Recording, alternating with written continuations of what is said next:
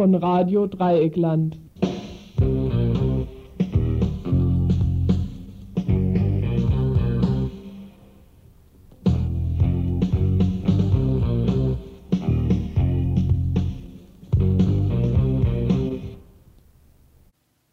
Ihr hört das Tagesinfo vom 18. August 1992. Das politische Magazin der ARD steckt in der Krise. Jedenfalls, wenn man den Worten des NDR-Panoramachefs Joachim Wagner Glauben schenkt. Künftig soll es nach einem ARD-Beschluss nicht mehr nur fünf, sondern sechs politische Fernsehmagazine in der ARD geben. Der Mitteldeutsche Rundfunk schickt sein Magazin Fakt ins Rennen, sodass jedes einzelne Magazin nur noch alle sechs Wochen über die Mattscheibe flimmern wird.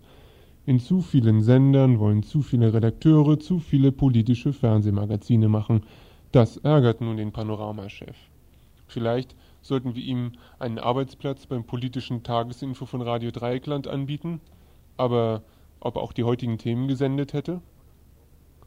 Am vergangenen Wochenende gab es im thüringischen Ruderstadt eine Demonstration von ca. 2000 Faschisten. Wir führten dazu ein Gespräch mit jemand, wo dort war. Vom Berliner Wissenschaftssenator wurde gestern ein neuer Vorschlag zur Reduzierung der Studienzahlen gemacht. Näheres dazu von einem Vertreter des AStA der Freien Universität Berlin. Seit einigen Wochen laufen in Mexiko Auseinandersetzungen zwischen Konzernleitung und Belegschaft von VW in Puebla. Entlassungen standen an und über den gegenwärtigen Stand vor dem Hintergrund des gemeinsamen Marktes Kanada, USA und Mexiko ein Bericht. Und wenn ihr anrufen wollt, das könnt ihr nämlich bei den ARD-Magazinen auch nicht in der Form, dann könnt ihr das hier tun, eure Meinung kundtun unter der Telefonnummer 31 028 hier im Studio von Radio Dreieckland.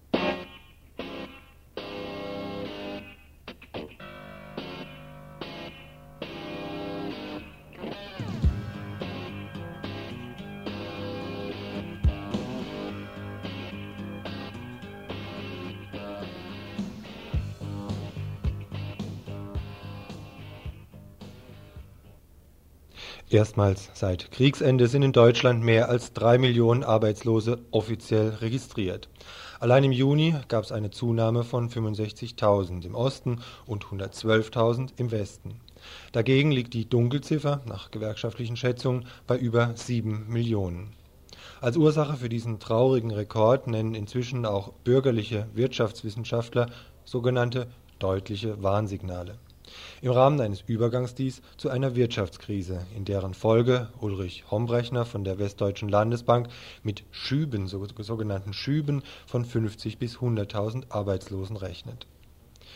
Auf den Ausschwung Ost dagegen zu warten, erweist sich immer mehr als pure Wunschträumerei. Internationale Wirtschaftskrisen, zunehmende Automatisierung, Arbeitsplatzvernichtung, ohne dass neue Jobs entstehen, lassen allerhöchstens den Wunsch nach Intervention des Staates laut werden nach ABM oder anderweitig subventionierten Stellen. Dass die aber auch wieder nur dann einzurichten sind, wenn entsprechende Gelder verfügbar sind, versteht sich von selbst. Deshalb also die Steuererhöhung. Wobei uns hierzu heute interessante Zahlen auf den Tisch geflattert sind. Während ihr Jahr für Jahr mehr Steuern abdrücken dürft, sinken die Abgaben in der Industrie. Beispiel BMW. Vor zehn Jahren machten die von BMW gezahlten Steuern noch 5,5 Prozent des Umsatzes aus. Vergangenes Jahr war es mit 1,3 Prozent nur noch ein knappes Viertel. Demgegenüber stieg die Summe von Jahresüberschuss und gezahlten Dividenden im gleichen Zeitraum auf den doppelten Betrag. Umverteilung hier in der BRD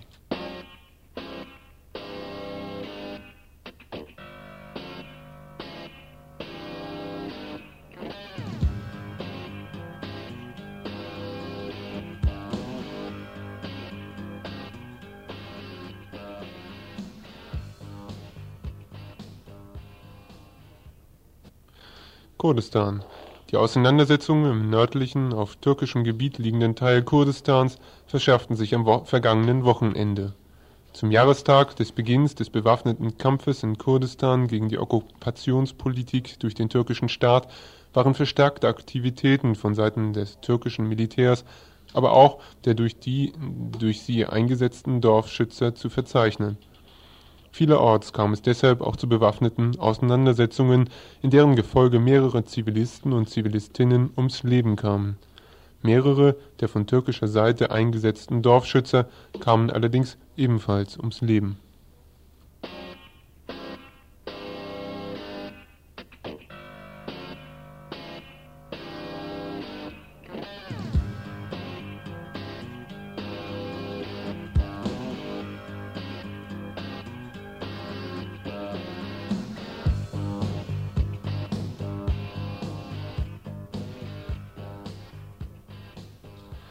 Zuckerbrot und Peitsche in Sachen Freilassung politischer Gefangener? Einiges deutet derzeit auf ein derartiges Vorgehen staatlicher Stellen hin. Denn in breiter öffentlicher Diskussion ist wohl mittlerweile Konsens, dass eine Sonderbehandlung im Strafvollzug bei politischen Gefangenen wohl jeglichen rechtsstaatlichen Maximen zuwiderläuft. Das heißt, eine Freilassung für haftunfähige, weil eben kranke Gefangene sollte eigentlich genauso selbstverständlich sein wie eine Entlassung nach Verbüßung von zwei Drittel der Haftzeit wie dies eigentlich der Normalfall ist in der deutschen Justiz. Anders bekanntermaßen die Situation bei politischen Gefangenen. Da gehen natürlich Aufschreie durch die konservativ rechten Kreise.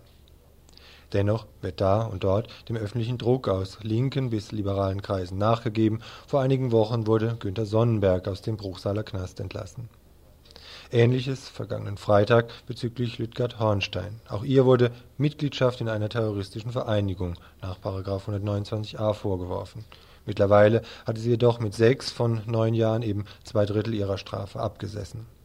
Auch sie teilt jedoch die Ansicht, dass es wohl kaum so sei, dass es mittlerweile vorherrschende Ansicht im Apparat der BRD geworden sei, auch politische Gefangene den auch sonst üblichen Gepflogenheiten zu unterziehen sondern dass mit ihrer Freilassung eher eine Beruhigung der Freilassungsdiskussion bewirkt werden soll.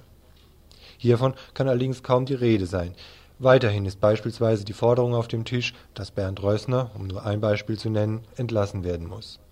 Wobei sich speziell in seinem Fall nun auch etwas zu bewegen scheint. Am gestrigen Montag wurde Bernd Rössner von Straubing nach Kassel verlegt. Vorderhand, weil dort eine Therapie im Strafvollzug, auch eine Sozialtherapie möglich sei.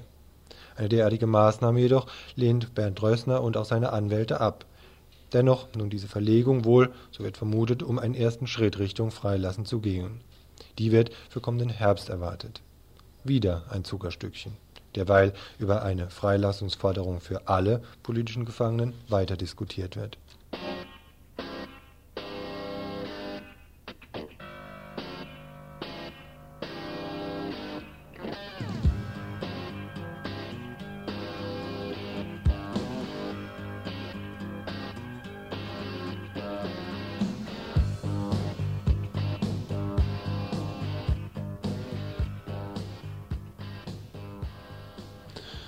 Mit einer Woge des Erschreckens nahmen die EG-Strategen vor einigen Wochen die Entscheidung der Mehrheit des dänischen Volkes wahr, die Maastrichter Verträge bezüglich einer Vereinheitlichung der EG abzulehnen. Wobei diese Entscheidung wohl kaum eine nationalistisch-chauvinistische ist, sondern zumindest in großen Teilen einer recht realistischen Einschätzung entsprang, die von den Maastrichter Verträgen Kompetenzen und Entscheidungsverlagerungen nach oben erwartete, mehr Bürokratie statt Demokratie freien Geldfluss statt Freiheit für die Menschen. Das Nein der dänischen Bevölkerung wollte die dortige Regierung nun mit einer Wiederholung des Plebiszit beantworten, im Vorfeld eine entsprechende Propagandaoffensive starten, um nicht ein weiteres Mal die Maastrichter Verträge zu gefährden. Denn sie können für ganz Europa nur dann in Kraft treten, wenn sämtliche Staaten zustimmten. Diese Propagandaoffensive nun scheint derzeit nach hinten loszugehen. Ein dänisches Wirtschaftsblatt hat bei einer Umfrage vom vergangenen Wochenende ermittelt, dass die ablehnende Front gegenüber den EG-Verträgen von 50,7 Prozent auf mittlerweile 57 Prozent angewachsen sei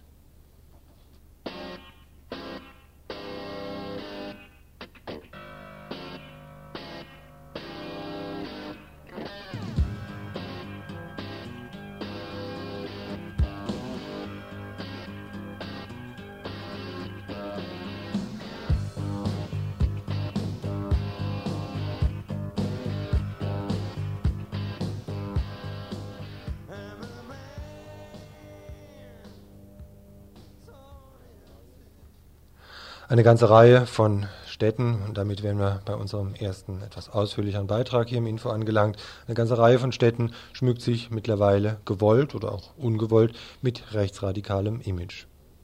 Hoyerswerda, Wunsiedel, seit neuestem nun wohl auch Rudolstadt. Zumindest, wenn es nach dem Willen derjenigen geht, die die Stadt am vergangenen Wochenende in Beschlag genommen und auch für die nächsten Jahre quasi vorgebucht haben.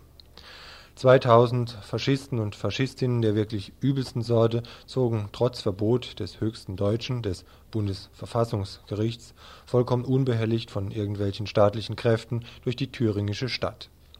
Mit stolz erhobener rechter Hand, mit offen gerufenen Parolen wie Sieg Heil und natürlich mit Ausländer rausgegröle. Dem Ganzen vorausgegangen waren juristische und politische Auseinandersetzungen. Das Verbot, eben in keiner der 18 beantragten Städte für ein NS-Deutschland und den Ruhm des Hitler-Stellvertreters Rudolf Hess demonstrieren zu dürfen, war schließlich eindeutig. Klar war aber auch, dass sich die faschistische Szene trotzdem zu treffen versuchen würde. Bereits am Vorabend war bekannt, dass hierzu die Autobahnraststätte Hermsdorfer Kreuz auserkoren war Dennoch keinerlei Bemühungen seitens staatlicher Stellen, den faschistischen Aufmarsch zu verhindern, die höchstrichterlichen Entscheidungen durchzusetzen. Etwa so, wie Mensch das gewohnt ist, wenn es etwa um Demonstrationen gegen Faschisten oder etwa eine Wiederaufbereitungsanlage in Wackersdorf geht. Denn Amtshilfe durch die ja besonders schlagkräftige Polizei aus dem benachbarten Bayern wäre sicherlich überhaupt kein Problem gewesen, wäre dies nur in ihrem Sinne gestanden so konnte also der rechte Mob seine Veranstaltung in Rudolstadt durchziehen. Wir sprachen mit jemand, der dort war und die Ereignisse beobachtet hat. Ja, also zusammenfassend kann man sagen, dass sich in Rudolstadt im Prinzip das militante Spektrum der Neonazis getroffen hat. Es ging hauptsächlich aus den Zusammenhängen der Gesinnungsgemeinschaft der Neuen Front, äh, waren Organisationen da. Die Führung von dieser Sache hat meiner Meinung nach die Nationaliste Hamburg übernommen, an deren Spitze Christian Worch steht der die Demo organisiert und mitgeleitet hat.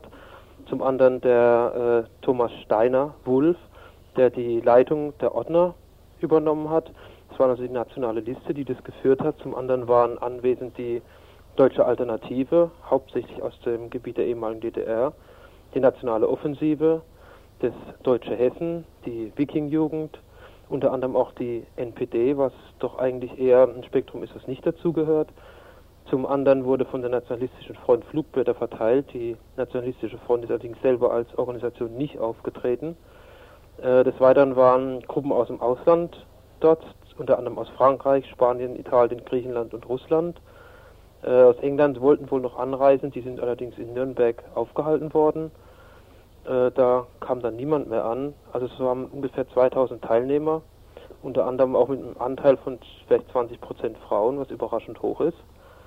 Äh, aber im Prinzip kann man sagen, es war rein das militante Spektrum, also hauptsächlich äh, Skinheads und äh, auch Hooligans, Nazi-Hooligans. Wenn es bei der ganzen Sache um Rudolf Hess ging und zum Beispiel auch Parolen gerufen worden wie Rudolf Hess, äh, Märtyrer für Deutschland, dann lässt sich daran wohl schließen, dass es eben nicht eine Demonstration war vom rechten, chauvinistischen, konservativen Lager, sondern dass es wirklich Hardcore-Faschisten, die die NSDAP am liebsten wieder in Amt und Würden sehen würden, dass wohl eher aus solcher Ecke die ganzen Leute kamen, oder? Ja, das ist richtig. Also zum einen, es war eindeutig das militante Spektrum aus dieser Sache und diese Zusammenhänge mit der Gesinnungsgemeinschaft der Neuen Front, die sich ja in x Parteien und Kleingruppierungen aufsplittern, deren Ziel im Prinzip die Wiederzulassung der NSDAP ist. Also von daher kann man ganz klar und deutlich sagen, das ist dieses äh, neonationalsozialistische Spektrum. Kann man das an Parolen zum Beispiel festmachen, die gesprochen oder gerufen wurden? Ja, an Parolen ging es hauptsächlich mal aufgrund des Anlasses des fünften Todestags von Rudolf Hess. Zum einen diese Sprüche Rudolf Hess, Märtyrer für Deutschland oder Rudolf Hess, das war Mord. Zum anderen äh, Sprüche wie Rotfront verrecke oder Deutschland den deutschen Ausländer raus, die man eigentlich auf jeder Demonstration hört. Dann aber auch noch ein Spruch wie wir scheißen auf die Freiheit dieser Judenrepublik. Also deutliche ja, nationalsozialistische Parolen, die teilweise vorbeikamen. Zum anderen war es so, dass äh, Leute bei der Demonstration mit Hitler groß marschiert sind, Sprüche wie Sieg Heil kamen. Also ganz deutlich, äh, das Spektrum kann man dann schon eingrenzen, in welche Richtung das geht. Die einzige Ausnahme, die nicht zu dieser Gesinnungsgemeinschaft der Neuen Front dazugehört, war eigentlich die NPD, die eigentlich bisher doch eher als Wahlpartei anzusehen war, aber seitdem der Günter Deckert aus Weinheim Bundesvorsitzender ist, doch immer mehr in die militante Ecke rückt und Kontakt zu militanten Neonazis sucht. Jetzt war ja diese Demonstration, aber auch angemeldete Demonstrationen in 18 anderen Ortschaften verboten, bis zum Schluss auch vom Bundesverfassungsgericht, wo man sich um Demonstrationsfreiheit dann letztendlich gestritten hatte. Die Demonstrationen waren allesamt verboten, wurde aber im Grunde ungewöhnlicherweise von der Polizei überhaupt nichts unternommen, um dieses Verbot dann letztendlich auch durchzusetzen. In welcher Form war denn die Bullerei überhaupt anwesend?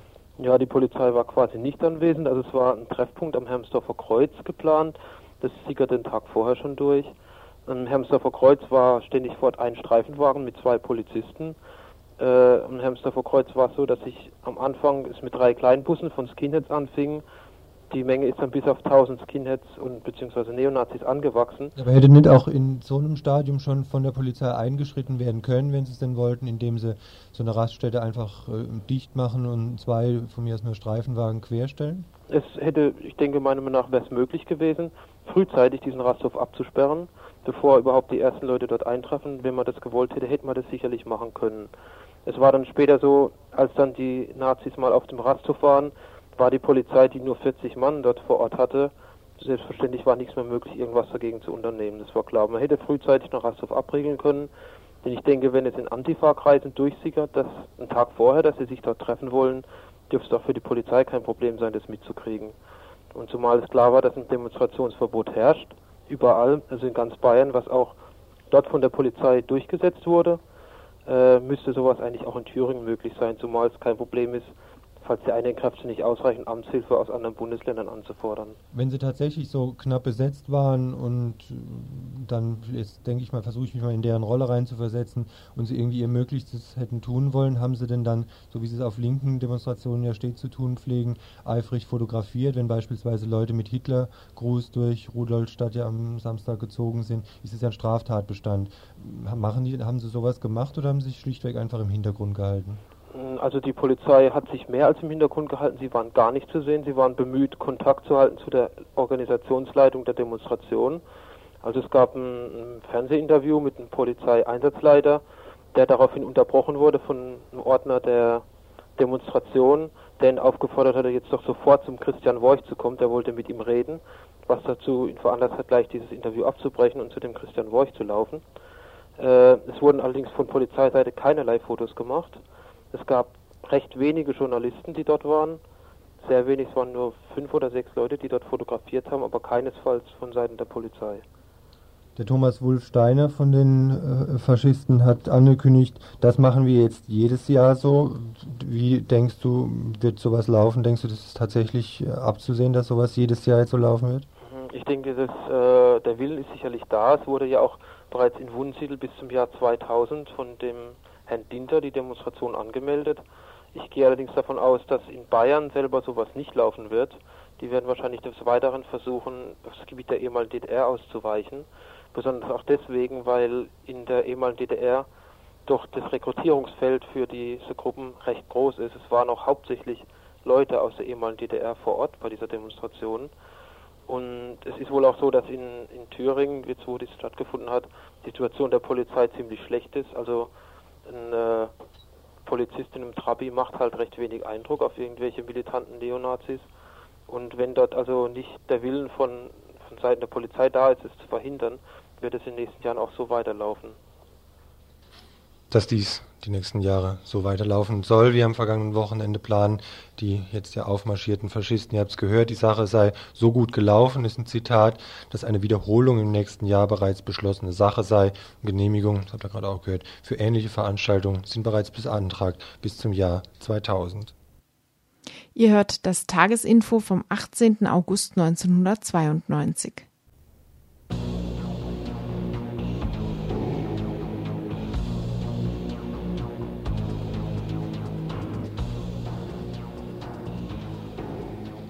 Hier sind wir noch das Radio 3 Klein Tagesinfo. Wir haben ein bisschen Platz in unserer Sendung, deshalb an zwei Stellen heute voraussichtlich ein paar Takte Musik.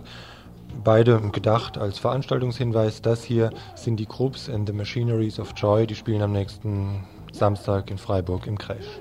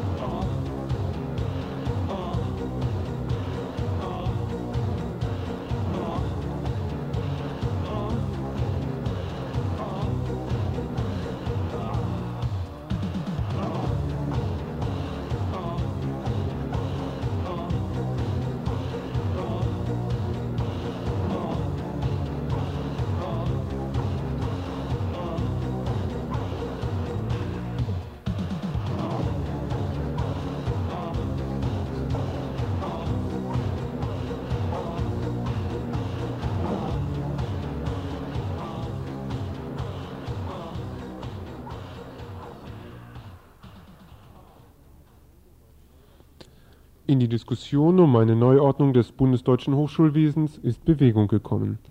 Seit langem schon kursierten Vorschläge, mit einem ausgeweiteten Numerus Clausus, universitären Auswahlprüfungen und Ähnlichem die Anzahl der Studienanfänger und Anfängerinnen zu reduzieren. Denn für die augenblicklich knapp 1,8 Millionen Studierenden waren die bundesdeutschen Universitäten und Hochschulen weder geplant noch gebaut gewesen Verblüffend einfach ist das gestern vorgelegte Konzept von Berlins Wissenschaftssenator Erhard (CDU), die Situation wenigstens an Berlins Hochschulen und Unis in den Griff zu bekommen. Er kürzt einfach die Anzahl der Studienplätze.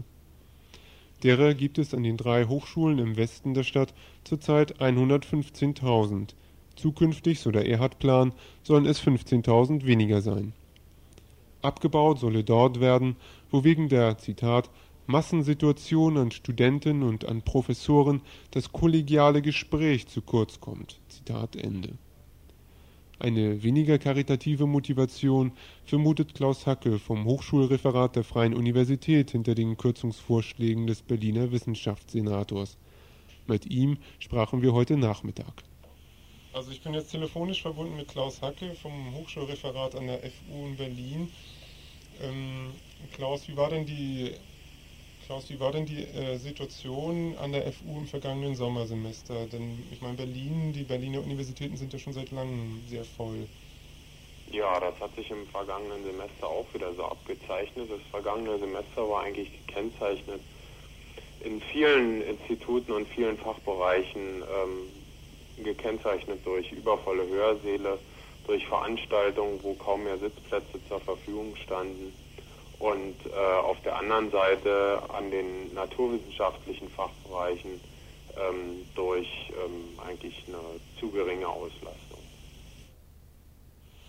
Nun hat, hat der Berliner Wissenschaftssenator Erhard ja den Plan rausgegeben, äh, unter anderem halt an der FU mindestens 10.000 Studienplätze einzusparen. Was würde das dann bedeuten für die FU? Ja, das würde bedeuten, dass es schlichtweg erstmal 10.000 Studierende weniger gibt. Aber äh, es würde nicht bedeuten, dass äh, der Haushalt der FU irgendwie entlastet würde. weil äh, wir sehen äh, diesen Vorschlag des Wissenschaftssenators als eine sehr krasse Fehleinschätzung ein, was an der Universität Kosten verursacht. Wir sehen eigentlich eher, dass äh, Studi Studien, Studierendenzahlen eher eine Durchgangsgröße sind und das, was eigentlich Kosten verursacht, eher äh, Professorenstellen sind oder äh, andere. Ne? Hat der Wissenschaftssenator ja argumentiert, die Kürzungen sollen erfolgen, um, um die Massensituation, also das nicht mehr vorhandene, die Massensituation an der Uni zu lösen, das nicht mehr vorhandene kollegiale äh, Gespräch zwischen Studierenden und Professoren, um das wiederherzustellen. Wäre es aber da nicht auch möglich oder eine bessere Möglichkeit, die Stellen der Professoren oder des Mittelbaus zu stärken?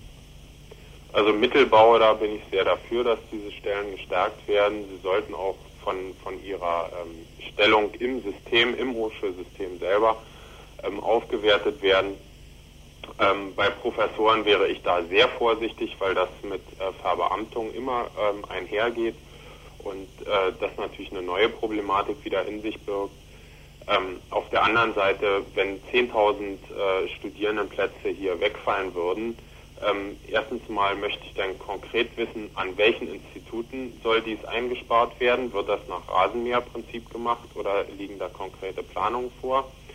Ähm, wir befürchten ja, dass dies eher im, im sozial- und geisteswissenschaftlichen Fachbereichen der Fall sein wird als in, äh, in den Naturwissenschaften. Und äh, auf der anderen Seite äh, sind ja 10.000 Studierendenplätze im, im, Verhältnis zu dem, was an der FU äh, studiert, ja eigentlich ein Tropfen auf den heißen Stein. Also das äh, ähm, löst das Problem nicht. Ne? Wobei ich natürlich dagegen bin, diese Zahlen noch äh, zu vergrößern. Ja, was für Alternativen hättet ihr denn, um, der, um die Situation wieder hm, in normale Dimensionen zu lenken? Ähm, das Hochschulsystem bedarfsgerecht auszubauen. Ne? Man muss natürlich sehen, wenn, also wir betrachten das ganze Bildungssystem, es machen so und so viele Leute Abitur, dementsprechend äh, muss auch eingeschätzt werden, wie viele Studier äh, Studienplätze zur Verfügung stehen müssen hier muss bedarfsgerecht geplant werden und hier muss auch äh, der Bildungs, äh, also unser, unser Wissenschaftssenator und denke ich mal auch unser Schulsenator äh, bedarfsgerecht planen und zu ihrem Bildungssystem stehen. Wie sind denn diese Maßnahmen eurer Meinung nach einzuordnen? Berlin ist ja nun auch als Hauptstadt äh, festgelegt worden. Hat das vielleicht auch damit zu tun, dass einfach dafür für die Uni dann kein Geld mehr da ist, zum Beispiel, oder?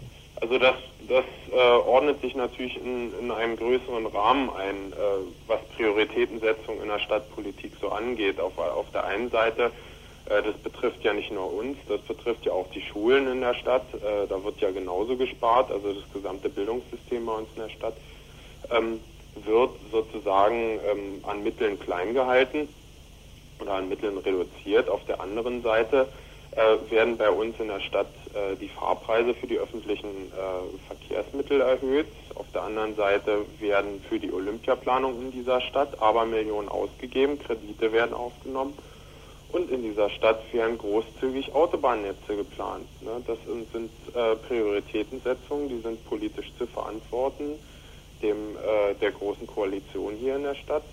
Ähm, dagegen äh, können wir hier an der Universität relativ wenig ausrichten, aber wir, können halt nur ähm, dagegen kämpfen und sehen, dass demnächst, wir hoffen, dass es ja bald Neuwahlen gibt, eben auch andere ähm, Entscheidungen getroffen werden.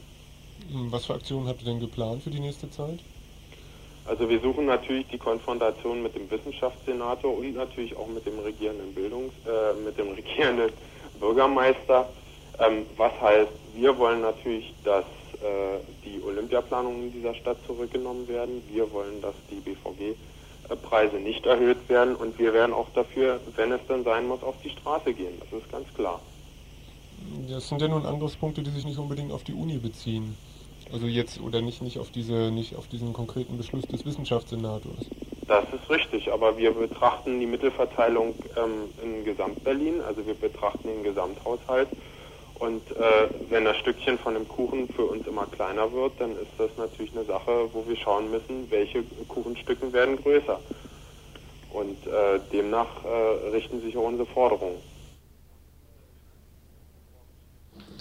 Das war jetzt ein Gespräch mit einem Mitglied des äh, Berliner Hochschulreferats ja, von der Freien Universität in Berlin.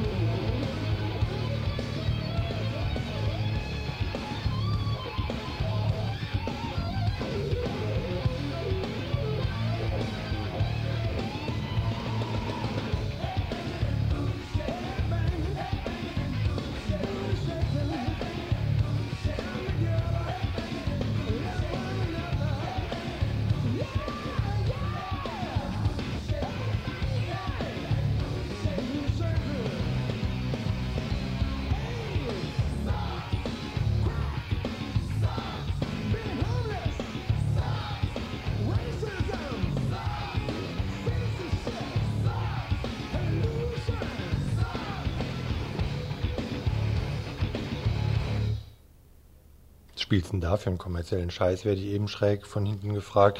Das ist einfach ähm, begründet darin, dass heute Abend Mother's Finest in Freiburg äh, im Jazzhaus spielen wird.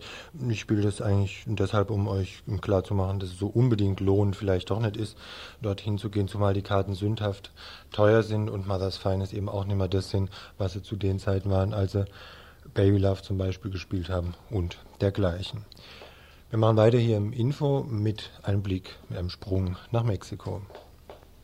Letzte Woche bereits berichteten wir von den Arbeitskämpfen im mexikanischen Puebla bei Volkswagen und der sehr, würde ich mal sagen, unsolidarischen Haltung der IG Metall hier in der Bundesrepublik. Unabhängige Gewerkschafter waren in den Streik getreten in Mexiko, da die Gewerkschaftsführung bei den Tarifverhandlungen lediglich 15% Anhebung des Lohns erzielt hatte was die Reallohnsenkung der letzten Jahre auf 50 Prozent des Standes der 60er Jahre nicht einmal in Ansätzen kompensieren kann. Die Unternehmensleitung von VW weigerte sich, den Streik anzuerkennen, kündigte darauf den Manteltarifvertrag und die Verträge aller ArbeiterInnen und schloss kurzerhand den Betrieb. Eine Anfechtung dieser Aussperrung vor dem Arbeitsgericht scheiterte nun gestern. Das heißt, die Arbeitnehmerinnen bleiben entlassen und sollen nun unter neuen Bedingungen neue Verträge bekommen.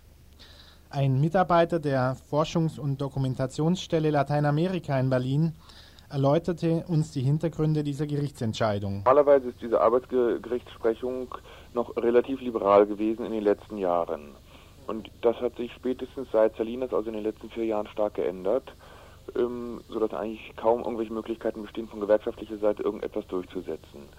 In, in vergangenen Zeiten war es ja teilweise so, dass ähm, durch eben Entscheidungen genau von diesem Gericht es möglich war, teilweise Fabriken selbst zu übernehmen, was natürlich bei VW nicht in Frage käme, aber einige große Kooperativen sind auch genau auf diesem Wege entstanden, weil sie vom Arbeitsgericht Recht bekommen haben. Dann wollte der Betrieb das sozusagen schließen, das durfte er nicht, hat aber trotzdem geschlossen und dann konnten die Arbeiter und Arbeiterinnen das übernehmen. Ähm, also das war bisher eigentlich relativ günstig. Es war in diesem Fall völlig klar, dass äh, das Gericht dann dem Arbeitgeber, diesem Fall VW, Recht geben wird ähm, um, wie gesagt, den Konflikt in dem Sinne ähm, zu klären. Und das nicht nur meiner Ansicht nach aufgrund des Einflusses, den VW hat, weil es ja, wie gesagt, das größte Werk von VW überhaupt in der Welt ist ähm, und dementsprechend für Mexiko eine relativ große Bedeutung hat, sondern auch, weil ähm, Salinas ja in den vier Jahren eine sehr ähm, klare Anti-Gewerkschaftslinie gefahren hat und sie auch rigoros durchgesetzt hat. Was wir da machen. Der Volkswagen-Konzern sieht sich als Opfer eines Streits rivalisierender Gewerkschaften. O-Ton von Pressesprecher Witzel der Volkswagen AG in Wolfsburg auf die Frage, warum denn gleich der ganze Betrieb geschlossen worden sei und alle Arbeiterinnen und Arbeiter entlassen. Die äh, Dissidentengruppe hat mit Hilfe von Sympathisanten durch Absperrung von Zufahrtsstraßen und Zugängen zum Werk Arbeitswillige daran gehindert, das Werk zu betreten. Und das hat dazu geführt, dass äh, nicht ausreichend Personal im Werk war, um eine Produktion fortzuführen. Und auf diese illegale Behinderung von Arbeitswilligen und dem daraus resultierenden Produktionsstopp hat die Unternehmensleitung reagiert. Das war die einzige legale Möglichkeit, über die Kündigung des kollektiven Tarifvertrages äh, Termine zu setzen, und damit über diese Terminsetzung zu Lösungsmöglichkeiten zu kommen. Wenn man das nicht getan hätte, hätte der Streit, die Auseinandersetzung zwischen den rivalisierenden Gruppen in der Belegschaft theoretisch Wochen und Monate und länger dauern können. ich denke, diese Worte des Pressesprechers der Volkswagen AG Wolfsburg benötigen keinen Kommentar. Die Hintergründe der Gewerkschaftsbewegung und der Gewerkschaftsauseinandersetzung in Mexiko die historische Entwicklung der Gewerkschaftsbewegung schildert uns noch einmal Andreas Behn vom FDCL in Berlin. Der Hintergrund ist ja, dass die Gewerkschaften in Mexiko nicht nur gleichgeschaltet sind, sondern ganz äh, integrales, äh, ja, integraler Bestandteil und Standbein des Systems. Dementsprechend ist die Mitgliedschaft in den, großen, in den beiden großen Gewerkschaften, nämlich CTM für die Arbeiter und Arbeiterinnen und CNSC für die Landarbeiterinnen, ähm, da ist die Mitgliedschaft da drin identisch mit einer Mitgliedschaft in der PRI, also der Regierungspartei. Ähm, und die haben immer zusammen gekungelt und das war auch die Basis von dem, von dem System, das es so lange halten konnte, ähm, weil über Korruption und äh, so eine Büttelwirtschaft es immer möglich war, bis hin zu den kleinsten Leuten innerhalb dieser Gewerkschaft auch wirklich ähm, bisschen Gelder weiterzutragen, sodass sie alle immer zusammengehalten haben. Ähm, aber es ist selbstverständlich, dass diese Gewerkschaften immer nur im Rahmen von dem, was das System selbst irgendwie für sich für gut hielt, agieren konnten. Aber sie konnten bestimmt besser agieren als in jeglicher Militärdiktatur. Also die Rechte und Möglichkeiten der Arbeiter waren relativ gut. Es gab Kollektivverträge, ähm, war also alles im Vergleich zu anderen Ländern recht gut, aber hundertprozentig staatsabhängig. Deswegen gab es immer wieder Bestrebungen, unabhängige Gewerkschaften zu gründen am stärksten war das, sagen wir mal, ähm, ab drei und war das 83, ja 83 nach dem Erdbeben, wo ja eine, ein riesengroßer Schwung von sozialen Bewegungen entstand, nachdem durch das Erdbeben ja klar wurde, wie katastrophal die ganzen Zustände sind. Es gibt, ähm, sagen wir mal, ich würde auf die 50 bis 100 unabhängige Gewerkschaften in den einzelnen Bereichen tippen, die es gibt.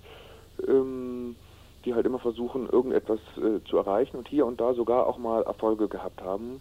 Und gerade in letzter Zeit, also sagen wir mal vor vier Jahren, als es losging, dass die CTM, also die Staatsgewerkschaft, an Einfluss verloren hat, weil Salinas den Unternehmerkurs auf einmal gefahren ist, was ja früher, was früher in Mexiko nicht möglich war als Regierungspartei, also ganz offen US- oder unternehmerfreundlich zu sein. Das war immer nur so versteckt natürlich die, die Realität. Da haben diese Gewerkschaften äh, zum ersten Mal ein bisschen Land gesehen und es gab Leute, die die These vertreten haben, jetzt könnte sich eine unabhängige Gewerkschaftsbewegung entwickeln.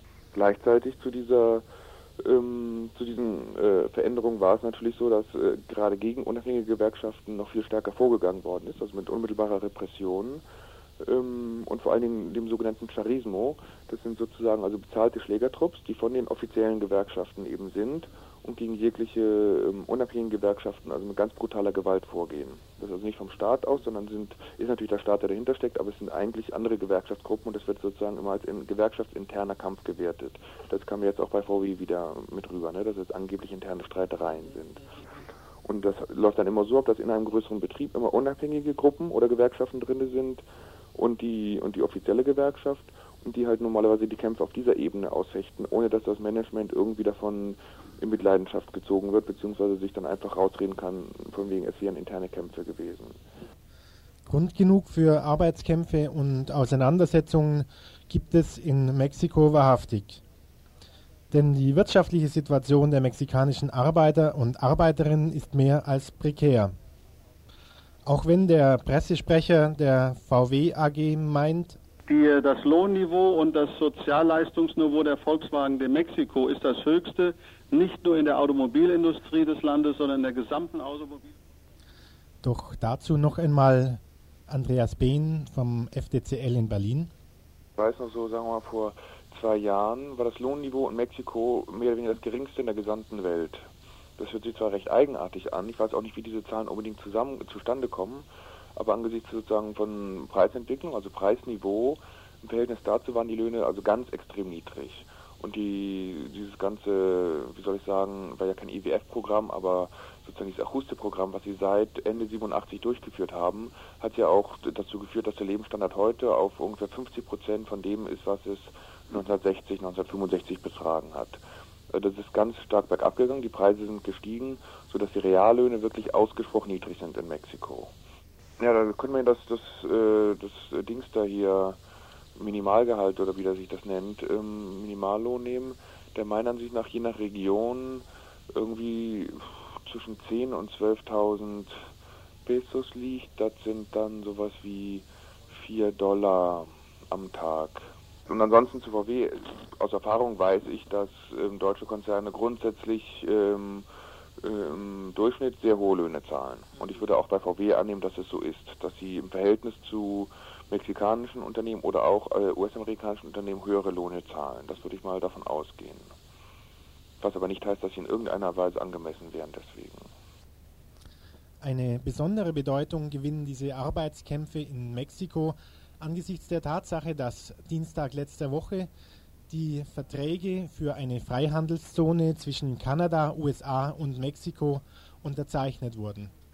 Die USA kostet diese Freihandelszone, genannt TLC, nach Meinung vieler Kritikerinnen Tausende von Jobs, vor allem von ungelernten Arbeitskräften. Für Mexiko hat das schlechte Einkommen, unsichere Arbeitsbedingungen und eine verschmutzte Umwelt in noch stärkerem Maße als zuvor zur Folge. Und dies neben vielen anderen wirtschaftlichen Nachteilen. Die unabhängigen Gewerkschafter und Gewerkschafterinnen haben daher schon immer gegen diese Freihandelszone gekämpft. Dies dürfte wohl auch der Grund sein, wieso mit dieser Härte gegen die Arbeitskämpfe in Puebla bei VW vorgegangen wird. Dazu noch einmal Witzel von der VW AG. Tatbestand für uns ist, dass das mexikanische Werk innerhalb Nordamerikas eine ganz besondere strategische Bedeutung hat, denn wir wollen aus der mexikanischen Fabrik äh, Kanada, USA und Mexiko selbst mit Golf und Jetta beliefern. Zum Abschluss des Interviews wollte ich aber denn doch noch wissen, welche Löhne nun in Volkswagen Puebla wirklich bezahlt werden. Doch dazu, Witzel. Ach, ach, wissen Sie was, äh, wir haben jetzt so lange drüber rumdiskutiert und Sie, Sie stellen äh, Fragen äh, so provokativ und polemisch, dass ich mir damit dafür die Mühe eigentlich gar nicht mehr machen möchte. Sie Tja, dafür wird er ja wohl schließlich nicht bezahlt, oder? Ihr hört das Tagesinfo vom 18. August 1992.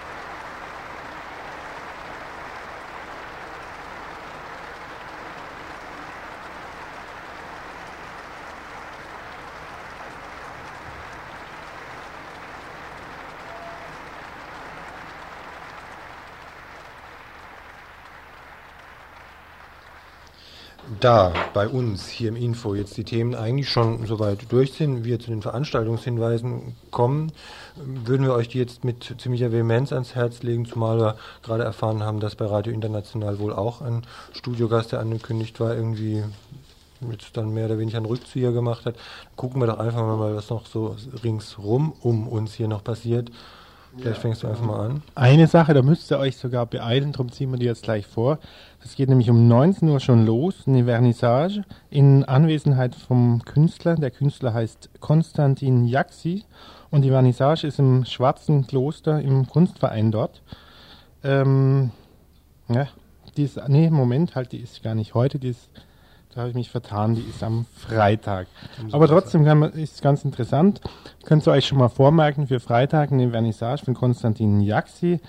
Und zwar ist es ein Bremer Künstler, der sich mit Kohle, Graphit und Tuschezeichnungen beschäftigt und da hauptsächlich Eisenkonstruktionen, Industrielandschaften und so weiter malt. Parallel zu der Schau, die sich Spurenelemente nennt, gibt es dann auch noch die Ausstellung Schattenboxen. Und dort sind nur teilweise sichtbare Alltagsgegenstände allein durch ihren Schattenwurf zu sehen und gewinnen dadurch eine ganz bedrohliche Wirklichkeit, wie hier die Badische Zeitung schreibt.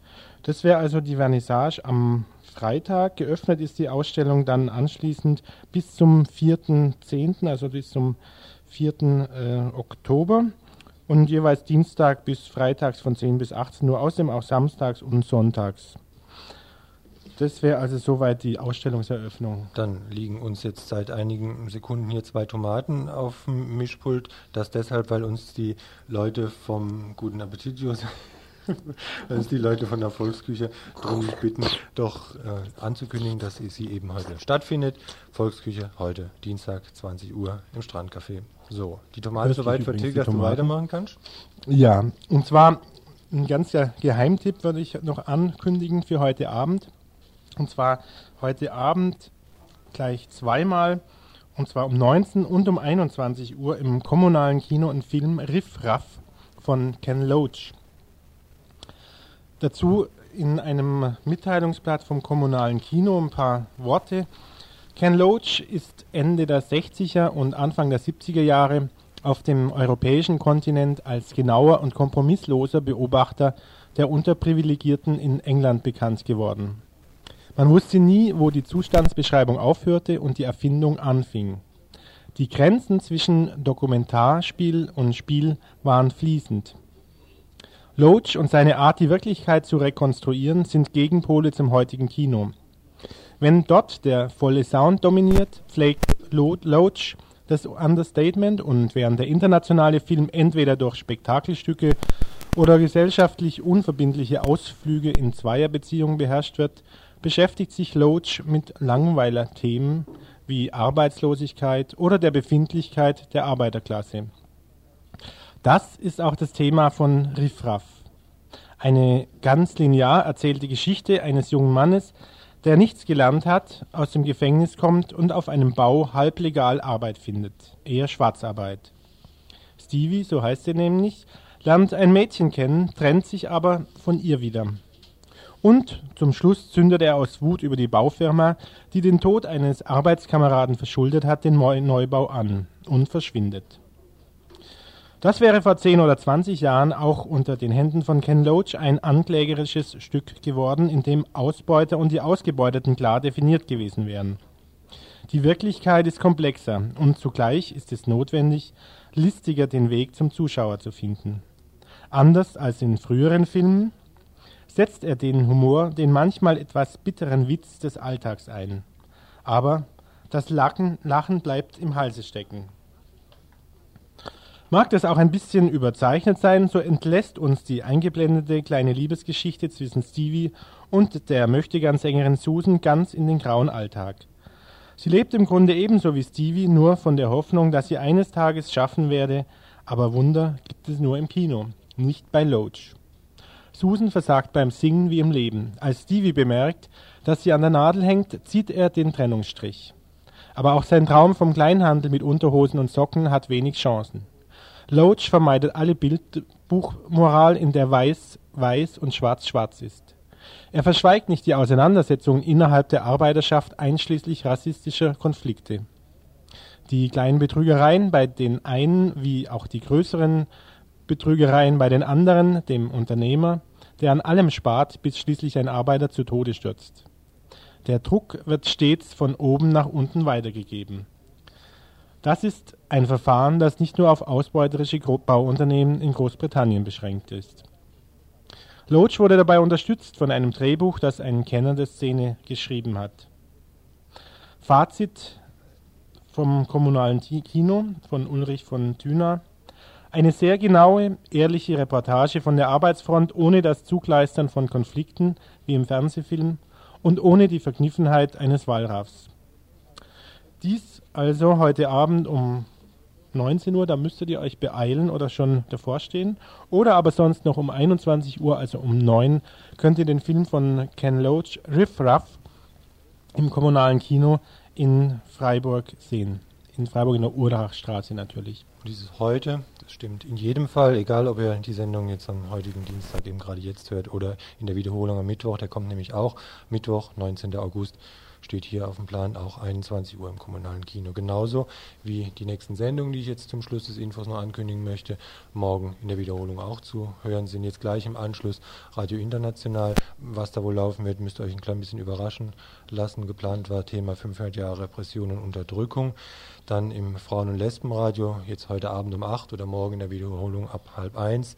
Eldo-Radio-Monat, da geht es um ein befreundetes, freies Frauenradio.